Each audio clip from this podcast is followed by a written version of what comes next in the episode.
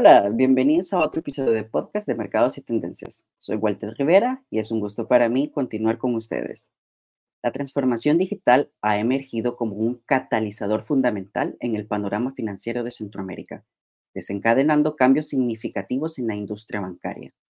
Este fenómeno ha revolucionado, impulsado y desde luego ha definido la forma en que las instituciones financieras operan e interactúan con los clientes y a su vez en la oferta de servicios. En esta entrevista exploraremos cómo la banca en Centroamérica se ha embarcado en un proceso de transformación digital, adoptando innovaciones tecnológicas para mejorar la eficiencia, la accesibilidad y la experiencia del usuario, además de los desafíos por enfrentar. Para ello, me gustaría hablarles un poco sobre nuestro, nuestro participante en este día, Rafael Bello. Él es el representante del área de consultoría de la firma EY, él es un ejecutivo senior con una sólida trayectoria en liderazgo y gestión de equipos en el sector financiero.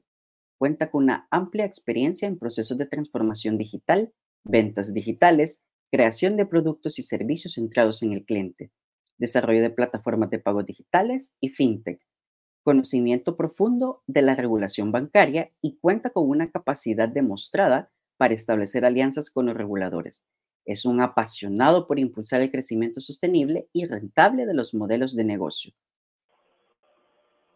Hola Rafael, buenos días, bienvenido. Hola Walter, buenos días, ¿cómo estás? Muy contento de estar aquí con ustedes. el gusto es para nosotros tenerlo por acá. Vamos a empezar nuestra pequeña ronda de preguntas sobre la transformación digital de la banca en Centroamérica. De acuerdo. Bienvenidos a nuestros escuchas y espero que la pasen excelente empezamos sobre cómo ha influido esta transformación digital en la eficiencia operativa de las instituciones bancarias. Mira, Walter, el, tema de la eficiencia operativa es un tema eh, bien interesante y, seguramente es uno de los principales eh, eh, beneficiados con todo el tema de la transformación digital en la banca, ¿no? Efectivamente, el, entender que hoy en día o anteriormente íbamos a una sucursal y en esa sucursal teníamos que de alguna manera eh, eh, realizar una serie de procesos que nos toma un montón de tiempo y en el que están involucrados un montón de personas, pues no solamente la persona que te atiende, la persona que te atiende es, es como el representante del banco, ¿no? Pero detrás de él, en el back office, hay, un montón de gente eh, procesando esas operaciones, esas aperturas de cuentas, esos préstamos, etcétera, ¿no? Cuando la transformación digital está muy bien hecha, y, no es solamente la cara que ve el cliente, sino que también está digitalizado el proceso back office, en ese momento las, los beneficios que obtenemos son increíbles en términos de eficiencia operativa. Te pongo un ejemplo eh, solamente en cifras. El, para el año pasado, para el 2022, eh, en un estudio igual determinamos que cerca del 45% de las cuentas que se abrieron en Centroamérica eran cuentas digitales. El 44-45% de las cuentas que se abrieron fueron cuentas digitales. Esto quiere decir que se redujo en al menos un tercio el proceso operativo, el proceso operativo, casi en la mitad, ¿no? El, proceso operativo que implica abrir cuentas. Si una cuenta promedio, abrirla en una, en, en, una sucursal, más o menos en Centroamérica, está en el orden de los 40, 45 minutos, eh, estamos hablando de que casi se están reduciendo 20 a 22 minutos por cuenta en nuestra región, ¿no? Si se abrió la mitad de las cuentas, o sea, hay un montón de beneficios que, tenemos para ofrecerle a nuestros clientes, entonces, en ese tiempo que, no, que, nos hemos quitado, eh, ofrecerle una atención mucho más personalizada, más tranquila y no tan transaccional, ¿no? Porque antes tú veías a los, ejecutivos de banco como que sal de aquí porque ya viene el otro y me va a tardar una hora, ¿no? Aquí, aquí, aquí lo haces de una manera mucho más dedicada y centrada en la experiencia. Me encanta el hecho que, que, que mencionas sobre que además de ser un beneficio para nosotros como usuarios, el banco se ha visto beneficiado también sobre la reducción en cuanto al tiempo, ¿no? Y eso es algo que probablemente no tenían ellos previsto, simplemente habían visto. También. Exacto, e incluso la parte de, hasta pudiéramos hablar de una de una disminución de estrés, ¿no? Por parte de, de los colaboradores dentro del banco. El hecho de, de, ya no están tan pendientes de estar haciendo todo, el todo como tal del proceso, ¿no? Ahora, de alguna manera, la digitalización ha disminuido esta presión que ellos tenían. De, hecho, Walter, el, el, te comento, para, este, para este nivel de, o, para este volumen en, términos de, eficiencia operativa, te pongo, te pongo un tema de cómo se reducen los costos, ¿no? Se, el promedio de una cuenta, de, cuánto cuesta abrir una cuenta físicamente, cuánto le cuesta al banco abrir una cuenta físicamente en, la región, está como entre 75 y 80 dólares. Eso es lo que le cuesta al banco capturar un cliente y abrir su cuenta en un proceso físico. El promedio en términos digitales está cercano a los 25, 30 dólares. O sea, es casi dos tercios más barato eh, lo, que, lo que terminamos eh, ahorrando haciéndolo de manera digital, ¿no? Y eso, bueno, se traduce en esas promociones que ves normalmente que sacan los bancos, es beneficio para el cliente final porque los bancos dicen, si abres la cuenta digital, te la fondeamos con 10 dólares eh, de, de, inicio, con 10 dólares, como sea, ¿no? eso básicamente lo, lo, lo que busca eh, es, bueno, este costo que me estoy ahorrando, vamos a trasladarlo a un beneficio al cliente, porque lo que quiero es que más gente entre por este canal. Pues este es un canal que está siendo muy eficiente para mí. Así que yo creo que es un win-win para todos. Excelente. En términos de ciberseguridad, ya que obviamente no podemos dejarle de mencionar aquellos clientes ¿no? que incluso aún están temerosos de incursionar en, en, en el ámbito de tecnología, ¿cómo cree usted que las instituciones financieras pueden ahora proteger o de qué manera garantizan la protección de la información de los clientes?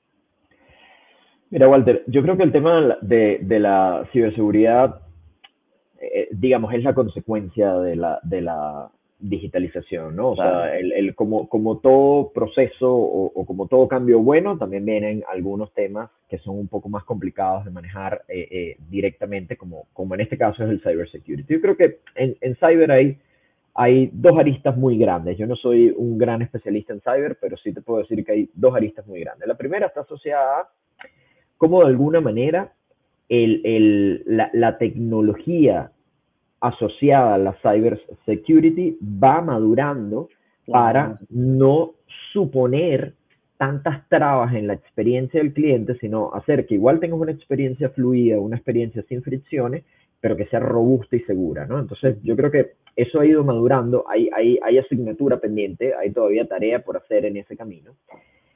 Pero en concreto en tu pregunta, yo creo que nos ha ayudado mucho eh, el, el, que en toda la región ya se está manejando una regulación sobre la, la protección de datos, ¿no? Y esto nos permite, primero, eh, manejarnos en entornos seguros, segundo, como cliente, estar claros que los datos que estoy dando están protegidos y resguardados, pero que son míos como cliente que es un tema importantísimo, ¿no? La, regulación en el manejo de los datos ha cambiado a que antes yo daba datos y tú dabas datos eh, y de repente te llamaban de, no sé, un, servicio que tú nunca en tu vida habías buscado ni habías contratado, porque bueno, básicamente las bases de datos eh, de empresas como bancos, telefónicas, etcétera, eh, terminaban cayendo en un mal uso y se, vendían por todos lados, ¿no? Entonces, bueno, el, ahora que lo haces por internet, donde, donde todo lo que tienes es que aportar datos, eh, bueno, ese, era un riesgo gigante. Pero la ley de protección de datos, muy inspirada en lo que se hizo en Europa con la ley de protección de datos eh, y en Estados Unidos, que bueno, que todo eso que nos sale, si acepto las cookies o no acepto las cookies, que ahora eh, puedo decir que quiero solamente información de productos, pero no quiero información de, de, mercadeo, de promociones, etcétera. Eso ha hecho que de alguna manera todos los bancos empiecen a, tener un cuidado mucho más responsable de la información de los clientes. Y como te digo, para mí el punto más importante es que la información es tuya, sigue siendo tuya como cliente. Y tú vas a poder decir, bueno, yo quiero que tu Banco 1 me utilices solo para estas cosas y tu Banco 2 eh, sí me quiero enterar de las, de las promociones que tienes porque tengo tarjeta de crédito contigo y me interesan las, las, promociones. ¿no? Pero el Banco 1 solo me interesa información institucional y that's it, porque lo que tengo es una cuenta eh, eh, que no muevo mucho, o es donde depositan la, la, nómina de mi empresa, etc. Entonces, yo, yo, yo creo que ha habido avances, eh, pero bueno, eso no es un camino de un solo destino, ¿no? O sea, es una ruta muy larga, es una ruta muy larga que la tenemos que seguir recorriendo, es una ruta, de hecho, continua. Sí, por supuesto. y hay que recalcar también para, para aquellos que nos, que nos escuchan, es el hecho que, y bien lo decía Rafael, esto es un camino que no tiene una meta que tiene algún fin. Prácticamente, si nosotros nos referimos y estamos en tecnología, hay que ser conscientes que no es un tema que ya va a tener una, una fecha de caducidad.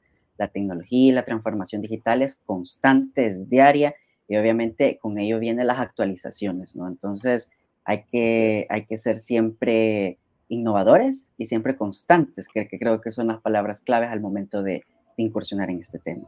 De acuerdísimo. En cuanto a tecnologías emergentes, eh, tenemos a la inteligencia artificial, que ahora vemos que hasta hace música y crea canciones, e incluso con la parte de blockchain. Y está molesto por eso, ¿no? ¿Verdad? Excelente. ¿Cómo cree que, que, los bancos pudieran adoptarla para mejorar servicios? Y aquí cabe destacar algo muy importante, que no solo es el hecho de, de, de ofrecer algún tipo de crédito, estamos hablando de incluso de, de convertirse en un agente de, ventas, ¿no? El hecho de tener canales que impulsan a venta para atraer nuevos mercados. Sí. Mira, los bancos son unos grandes consumidores de tecnología, eh, pero no necesariamente son early adopters, ¿no? O sea, no, son las personas que asumen la tecnología de, eh, en principio. Y yo estoy de acuerdo con esa posición eh, tecnológica de los bancos, básicamente por, por, por, dos razones. La primera eh, porque bueno, el negocio en el que estamos metidos en la industria financiera no es un negocio sencillo, es, es, el dinero, la tranquilidad del patrimonio y, y, el, y el, futuro de mucha gente, eh, como para poner a probarnos con cualquier tecnología que aparezca y desaparezca fácilmente. ¿no? Eh, y lo segundo es porque una vez que tú adoptas una tecnología en la banca, es un cambio un sistema que es cross, es transversal a todo el mundo, ¿no? O sea, la, la, la banca eh, es de los sistemas que más se repiten o más se reflejan en todo el mundo. Entonces, bueno, al, final es un, va a ser una tecnología que va a ser utilizada ampliamente, ¿no? Entonces, necesitas probarla, saber que eh, hay casos de uso eh, que tienen viabilidad y por eso te metes. Yo creo que hay varias cosas que se están utilizando interesantísimas. Una de ellas es todos los procesos de reconocimiento facial y biometría. Toda la tecnología biométrica es lo que ha ayudado a mm, limitar eh, la fricción que existía en pensar un proceso de apertura de cuentas o solicitud de tarjeta de crédito, solicitud de préstamo digital, eh, que de alguna manera, de, de alguna manera solamente validar tu documento de identidad, tu cara, etcétera, suponía para los oficiales de cumplimiento, los oficiales de riesgo, muchísimo, digamos, como una, un question mark muy grande sobre, uy, esto es complicado, pero bueno, la tecnología biométrica nos ha ayudado un montón a, de, de alguna manera, eh, limar esas asperezas con los equipos de cumplimiento y los equipos de riesgo, ¿no? Luego, de, de estas tecnologías emergentes, yo creo que blockchain en los países donde cripto ha sido adoptado de alguna manera interesante, eh, caso El Salvador, por ejemplo, que es moneda de curso legal, bueno, ves que hay mucho más desarrollo en temas cripto, hay, hay un par de, de, fintechs asociadas a monederos, etcétera, que están trabajando con cripto y que en alianza con Visa o con Mastercard eh, pueden trabajar en alguna, en, en alguna tarjeta de crédito que posteriormente te permita hacer cash out. Hay algo de eso en cripto, no necesariamente en blockchain, o sea, no necesariamente en la tecnología de blockchain, hay muy pocos casos de uso en la región en esto. Y en inteligencia artificial, bueno, yo creo que la banca, eh, el fin de semana escuchaba una noticia de que Visa, eh, eh, de hecho, utilizó inteligencia artificial para prevenir una estafa, un fraude de cerca de 25 mil millones de dólares, un fraude que hubiese afectado a un montón de gente. Pero básicamente lo, en, los usos que se están dando en inteligencia artificial todavía están un poquito incipientes. Claro. Eh, hay, hay, hay, un par de usos o de casos de usos que son relativamente frecuentes. Algunos están asociados a mercadeo y el cómo diseñar copies, cómo comunicarte o, crear correos electrónicos más atractivos, cómo segmentar de manera más atractiva eh, tu base de clientes y en función de eso generar nuevas propuestas comerciales. Eh, para eso se está usando mucho la inteligencia artificial y está resultando interesante. Eh, la inteligencia artificial generativa, ¿no? Porque inteligencia artificial, claro. o sea generativa, tenemos mucho rato usándolo. O sea, la mayoría de los contratos se lee con o, incluso la tecnología que utilizas para validar tu documento de identidad cuando haces un proceso de apertura digital, lees a través de OCR, que es, bueno, al final es Machine Learning y terminas utilizando inteligencia artificial, ¿no? Pero la generativa, que es la que crea cosas por su cuenta, eh, bueno, la hemos venido utilizando un poco, como te decía, en mercadeo, la hemos venido utilizando de alguna manera en algunos sistemas de recursos humanos para entender qué necesita nuestra gente, eh, en sistemas de entrenamiento. Hay, hay un caso de uso que me parece bellísimo y súper interesante, y es todo oficial bancario. Y te lo digo, Walter, yo pasé nueve años en la banca antes de ser consultor eh, y, y, recorrí la escalera completa de la banca, ¿no? O sea, desde los puestos más básicos hasta, hasta, los puestos más altos. Y una de las cosas que pasaba era que un, un ejecutivo en su puesto eh, se le olvidaban los procesos, porque son un montón de procesos. Y tener que recordarles procesos hoy en día o, hace años era súper complicado, la persona teníamos que invertir en reentrenamientos del mismo rol durante mucho tiempo, ¿no? Hoy en día hemos visto a unos tres o cuatro clientes que tienen chatbots a los que le preguntan, mira, ¿cómo se abre la cuenta de una persona, eh, una persona que está en, en, en, lista gris? O cómo se abre la cuenta de una persona que está en, en eh, que me aparece como PET, como una persona políticamente expuesta, ¿no? Y te refresca todo, te refresca el chatbot, te refresca todo tu procedimiento, aplicas el procedimiento y listo. Y es como que nada ha pasado, ¿no? ¿no? No tienes que preguntar a nadie, no tienes que preguntar a tu supervisor y esto. Daba mucha independencia. Así que yo sí creo que hay uso de estas tecnologías. Eh, no es un uso tan amplio como, lo, como se pueden estar utilizando en otros ecosistemas de consumo eh, eh, que tengamos, pero yo sí creo que el 2024-2025 van a, van a presentar cambios importantes en el uso de estas tecnologías, porque la eficiencia que prometen entregar es muy grande. Excelente. Y hablando en el, en el área de atención al cliente y en el área también de, de relación con ellos, ¿cómo cree que ha cambiado esta misma a partir de la implementación de los canales digitales ¿no? y los nuevos servicios en línea? Hablando específicamente sobre que la pandemia para mí fue como una explosión que estaba ya ahí dentro, ¿no? Porque realmente la evolución tecnológica era algo que tenía que pasar y la pandemia lo potenció. Entonces, ¿cómo cree que ha cambiado la relación? ¿Cómo ha sido este cambio, ¿no? Sobre antes o, el, o un cambio post-pandémico en el área de tecnología. De acuerdo. Mira, Walter, yo, yo escribí hace poco un artículo sobre bueno, yo, yo creo que es más como un paper, ¿no? Es bastante largo el, el, el, el artículo, eh, asociado a, a, cómo ha venido evolucionando la banca en Centroamérica. Efectivamente, si, si lo pones en una línea de tiempo, antes del 2020, eh, la, la, revolución digital o de transformación iba por, por dos vías, ¿no? Eh, hablo de manera generalizada. Siempre hay, siempre hay digamos, quien, quien se salta un poquito al extremo derecho de la, de la, curva de Gauss, pero, pero en, en, en líneas generales había dos, había dos grandes avances. El, primero estaba asociado a eh, ofrecerte algún tipo de plataforma eh, móvil o web, o ambas, eh, para hacer tus transacciones. Entonces, bueno, tú mudaste todas las transacciones eh, eh, habituales que hacías en, eh, en, en, una sucursal, las mudaste al ambiente digital y eso fue una ganancia enorme, ¿no? O sea, el, el descongestionar las sucursales, el, el tener incluso ATMs, cajeros automáticos inteligentes que te permitieran recibir depósitos, etcétera. Eso fue una ganancia enorme, enorme para nosotros como clientes, pero la banca tardó muchísimo, ¿no? O sea, lo, lo, dejó como madurando mucho tiempo. Y el siguiente salto tecnológico eh, eh, relevante se da a partir de la pandemia, cuando algunos, antes del 2020, algunos líderes de mercado eh, ya habían empezado a, a, dar sus primeros pasos en términos de transformación digital y en ofrecer alguna solicitud de productos digitalmente cuando llega la pandemia dicen, bueno, nada, esto, eh, esto ahora es la, forma de actuar, ¿no? O sea, la gente no puede venir a la sucursal, está encerrada en su casa, pero nosotros necesitamos seguir haciendo negocio, abriendo cuenta, etcétera, ¿no? Y ahí se explota un poco no solamente el banco como precursor de esta tecnología y oferente de esta tecnología, sino nosotros como clientes finales diciendo, bueno, esta es la única forma que tengo para hacerla, ¿no? Entonces veías a un abuelito que necesitaba hacer algo en el banco y le pedía a su nieto, a su sobrino, a lo que sea, a su, a su hijo que lo ayudara de alguna manera entender cómo, cómo se hacía esto. Eso disparó los índices de usabilidad de las aplicaciones móviles y de las transacciones digitales enormemente.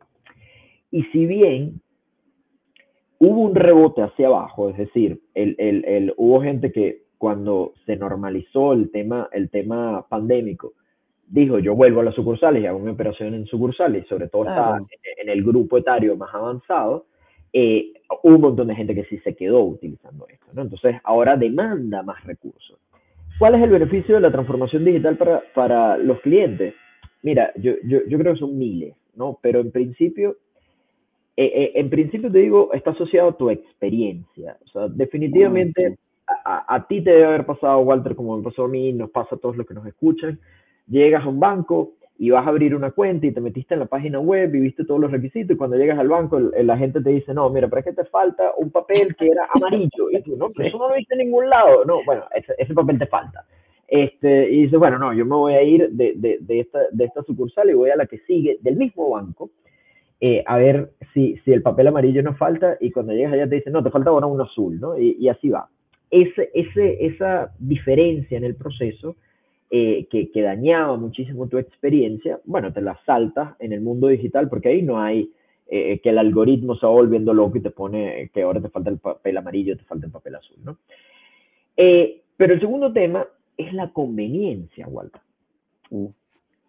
Tú trabajas de 8 a 5. La mayoría de la gente que, que, tiene un empleo formal está de 8 a 5, de 9 a 6, whatever, un horario fijo en el día. Ese horario es el mismo que tienen los bancos. Es decir, si tú quieres abrir una cuenta, ir a solicitar un préstamo, etcétera, o lo haces en tu hora de almuerzo, con lo que los bancos no se dan abasto entre las 12 y 1 de la tarde, eh, o lo haces o, no lo haces nunca. O tienes que pedir un permiso en tu trabajo para ir a hacer un trámite. la digitalización te ofreció conveniencia, te ofrece conveniencia. Te dice, ¿sabes qué? El banco está abierto 24 horas, 7 días a la semana, 365 días al año. Si tú quieres abrirte una cuenta un domingo, eh, porque fue el momento en el que te dio la oportunidad de hacerlo, la abres el domingo, no hay problema para abrir una cuenta un domingo. Eh, y eso hace que la banca empiece a competir con el resto de los ecosistemas. Porque hoy, si yo quiero ver Netflix, lo puedo ver 24 horas al día, 7 días a la semana, 365 días al año. ¿Por qué no podía tener mi servicio financiero en ese mismo nivel de disponibilidad. ¿no? Entonces, yo, yo, creo que esa es la, la, gran, la gran ganancia que han tenido los clientes con la transformación digital de los bancos. Sí, me encantaron las palabras de independencia y la parte de conveniencia, ¿no? La, porque realmente eran probablemente cosas que no mirábamos y que incluso algunos se recordarán que cuando no supersónico salía la gente dando consultas con videoconferencias o que cómo era posible que, que estés con teletrabajo. O sea, realmente vimos una explosión y, uh, y, cosas que probablemente las miramos hasta futuristas, ¿no? Y eso es algo que gracias a la transformación digital que hemos podido tener, la independencia y una conveniencia y de lunes a domingo, ¿no? No el hecho de estar con un horario de 8 a 5 como, como usted lo indica. Ahora me gustaría que, que, habláramos sobre los desafíos, ¿no? Como tal, que va a enfrentar la banca en este proceso de transformación, porque sabemos que apenas están en el, en el camino, no en un camino incipiente. Entonces, ¿cuál considera que serían como los desafíos a enfrentar? Mira, yo, yo, yo, hay un montón de desafíos. Yo en este artículo que te comentaba, Walter, eh, cito, cito muchos. Yo creo que la banca centroamericana, eh, eh voy a comenzar por, por algunos que son... Eh, interesantes, ¿no? Eh, eh, la, banca, la banca centroamericana tiene un desafío de, inter, de interoperabilidad, o sea, los, que vivimos en Centroamérica, tenemos el corredor de Centroamérica en donde tenemos familiares, amigos, gente que se ha ido de, de un país a otro porque las fronteras son muy, muy chiquitas, ¿no? Eh, y el tener que seguir recurriendo a casas de cambio y este tipo de cosas no, no, no tiene sentido. Tenemos que crear plataformas eh, interoperables en la región, más cuando la mayoría de la banca centroamericana, al menos en las posiciones de liderazgo, es banca regional. O sea, los grandes players de Honduras tienen operaciones en Guatemala, tienen operaciones en Panamá. Entonces, no, eh, eh, si bien hay algo de, de, de, interoperabilidad regional, yo creo que hay unos una oportunidad y hay una torta de mercado gigante por comerse ahí, ¿no? Eso, eso como free advice para los bancos. Eh, eh, lo, lo, siguiente está asociado mucho a la cómo de alguna manera continuamos el ciclo de la transformación digital. ¿no? Hoy en día lo que existe en transformación digital es vincularte al banco, es mm. abrir tu cuenta, solicitar la tarjeta de crédito, solicitar el préstamo, pero luego de eso todo lo tienes que hacer en una sucursal. Se rompe como la experiencia. ¿no? Yo, yo, yo, siempre pongo este ejemplo. Yo estoy casado, felizmente casado, eh, eh, con mi esposa y abro una cuenta y la pongo a ella como beneficiaria de esa cuenta por si me pasa algo. Si, si yo me quiero divorciar o si yo me divorcio, me quiero separar o quiero cambiar de beneficiario y quiero poner a mis hijos en lugar de, a mi esposa, o sea, sin, tener que separarme, tengo que ir a una sucursal. Aunque yo a ella la puse digitalmente como beneficiaria. Eh, y cuando entiendes que la digitalización, o sea, tú no tienes que ir a las oficinas de Netflix a hacer nada, tú no sabes si hay oficinas de Netflix. claro. O sea, si tú tienes un problema, bueno, te, te, ves cómo resuelves ahí con, con, el televisor y hay una, el 80% de los problemas o el 90% de los problemas lo puedes resolver ahí. El, el, eso no pasa en la banca. En la banca tú te suscribes, o sea, te vinculas a la banca, pero después de ahí no, puedes hacer más nada digitalmente. O son muy pocos los bancos que ofrecen cosas. Hay un camino avanzado en tarjeta de crédito eh, de algunos líderes de mercado, eh, donde sí ofrecen una serie de servicios eh, complementarios a la tarjeta de crédito que puedes gestionar directamente en tu, en tu aplicación, pero yo creo que ahí hay un reto importante. El otro reto está asociado a los reguladores, Walter. La regulación centroamericana de la banca es una regulación todavía muy, muy, no, no, quiero usar la palabra pobre, eh, porque sí lo es, es muy pobre. Claro. Pero, pero aparte es una regulación muy antigua, ¿no? O sea, no, no va evolucionando al ritmo que va creciendo la, la banca. Y yo te diría que sin poner a los bancos como los buenos de la película, los bancos no han digitalizado más o no han crecido más digitalmente porque el regulador no está preparado para probárselo. Sí. A mí me ha tocado clientes en Centroamérica donde el regulador le dice, no, no te vayas a la nube, que es muy riesgoso, ¿no? Entonces, ah, más riesgoso que se me rompa el, un servidor y deje sin servicio medio mundo, ¿no? O sea, en, en, en, un, en una, en, digamos, cuando estás on-premise o cuando estás en vivo.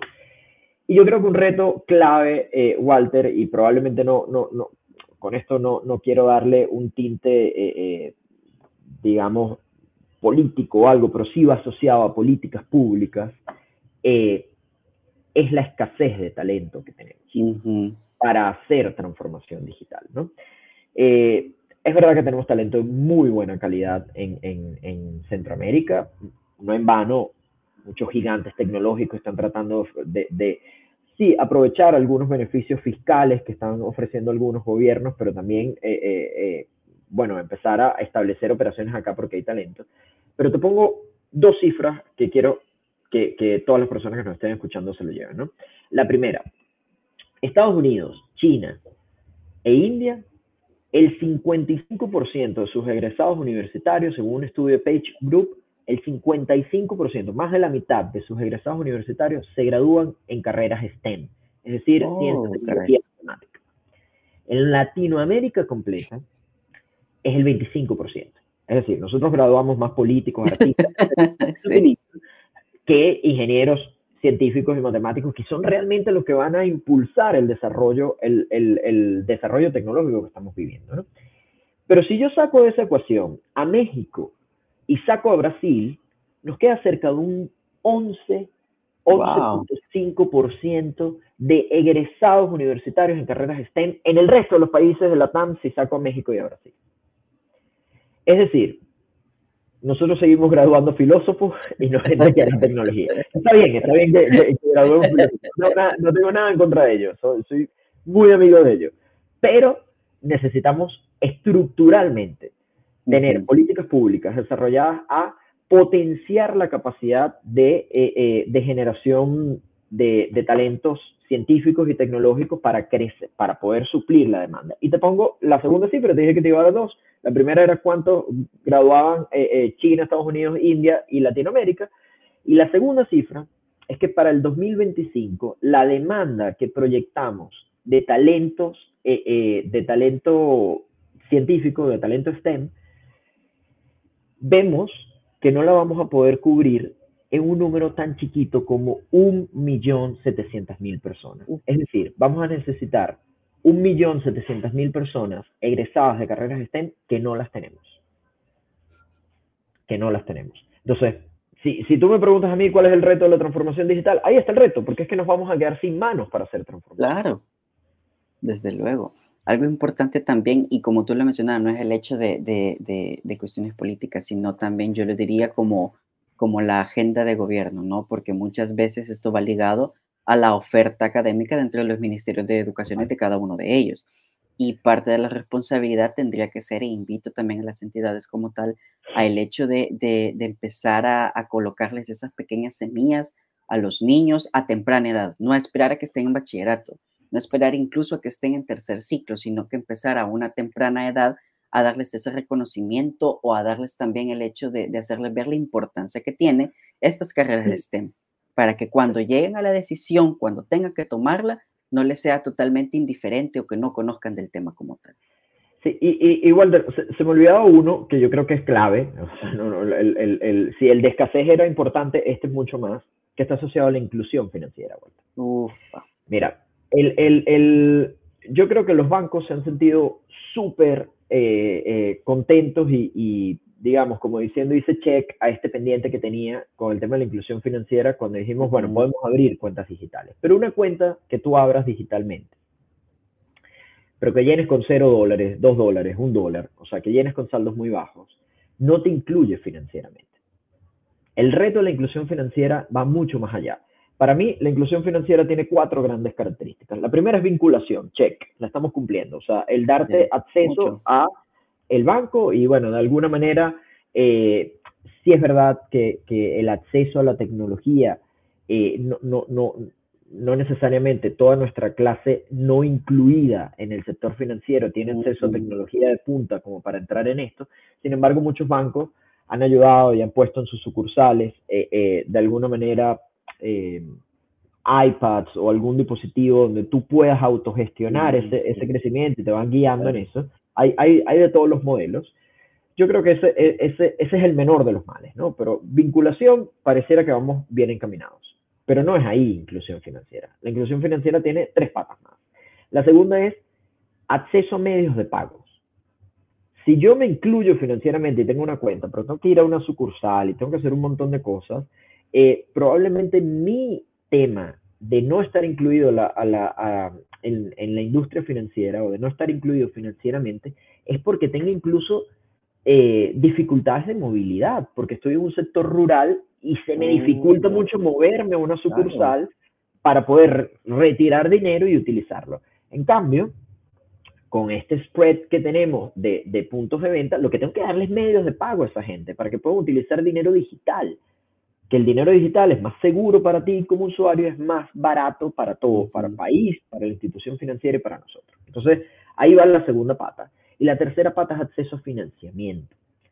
Si los bancos no entienden que el motor de la sociedad está basado en esa economía a la que le da miedo unirse, que es la economía informal, pero que es donde está el grueso, al menos del mercado en Centroamérica. Si los bancos no entienden que ese señor que vende café o que vende o que vende arepas en la calle es realmente un motor de la economía y que no necesita abrir una cuenta, que bueno, que está chévere abrir una cuenta, pero que lo que necesita es acceso a medios de pagos digitales para que la gente también le pueda pagar digitalmente eh, y necesita financiamiento, porque esa persona se está financiando todos los días con su operación. Si tú a esa persona le das capital de trabajo, 500 dólares, 700 dólares, para que pueda operar sin el, el estar ahogado del día a día, eh, ahí vas a empezar a generar microempleos, vas a empezar a generar una conducta de pago interesante. Y tú te vinculas financieramente cuando tienes acceso a financiamiento. ¿Qué pasa?